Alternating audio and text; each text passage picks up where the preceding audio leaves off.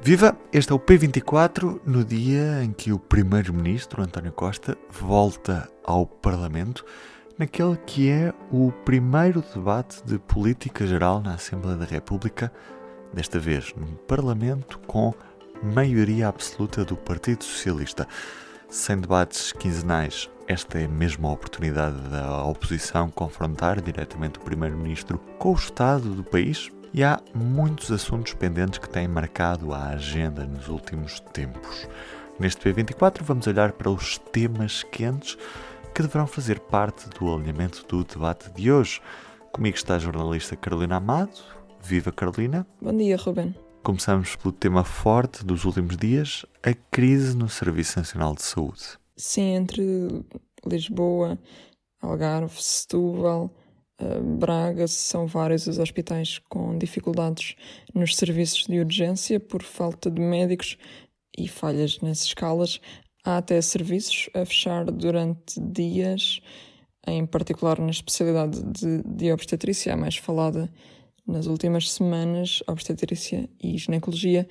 Espera-se um verão e, na verdade, um ano bastante complicado já que o problema apenas tem tendência a agravar-se sem, sem soluções. Outro dos temas que deverá estar em destaque é a inflação e a respectiva perda de poder de compra. Certo, esse foi um dos temas que, que marcou o debate sobre o Orçamento de Estado para 2022.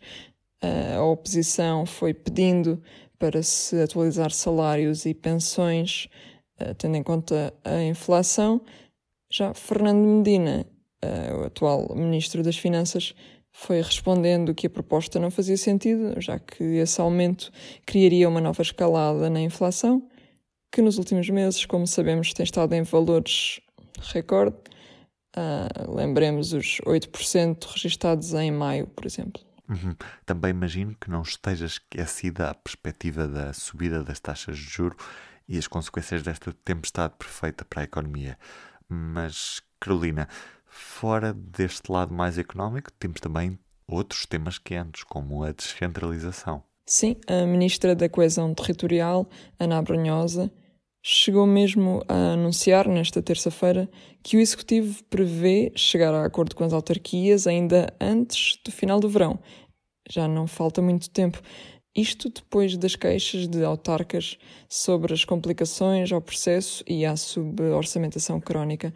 O presidente da Câmara do Porto, Rui Moreira, é um dos que mais tem levantado a voz contra, contra o governo nesta questão da descentralização e chegou até a tirar o Porto da Associação Nacional de Municípios. Depois ainda há a destacar as dificuldades no aeroporto de Lisboa, um pouco à semelhança do que se tem assistido noutros grandes aeroportos europeus mas que deixa uma má imagem de um país muito dependente de, de quem nos visita. Exatamente, Ruben, e isto mesmo depois de o Ministério da Administração Interna ter posto em marcha um plano de contingência no final de maio para tentar resolver as demoras no desembarque de passageiros.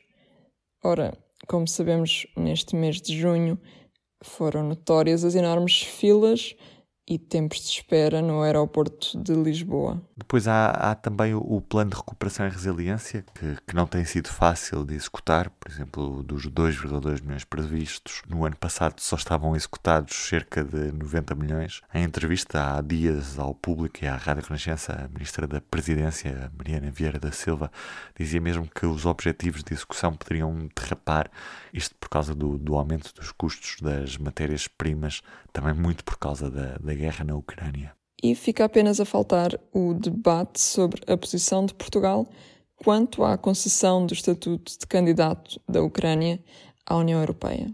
Apesar de algumas dúvidas iniciais e de continuar cauteloso nas palavras, António Costa já disse que Portugal vai acompanhar o parecer da Comissão Europeia e deverá aprovar o estatuto de candidato para a Ucrânia. E é isto, Carolina. O debate começa hoje às 3 da tarde na Assembleia da República. Poderá segui-lo ao minuto em público.pt. Do P24 é tudo por hoje. Eu sou o Ruben Martins e comigo esteve a Carolina Amado. Até amanhã. O público fica no ouvido.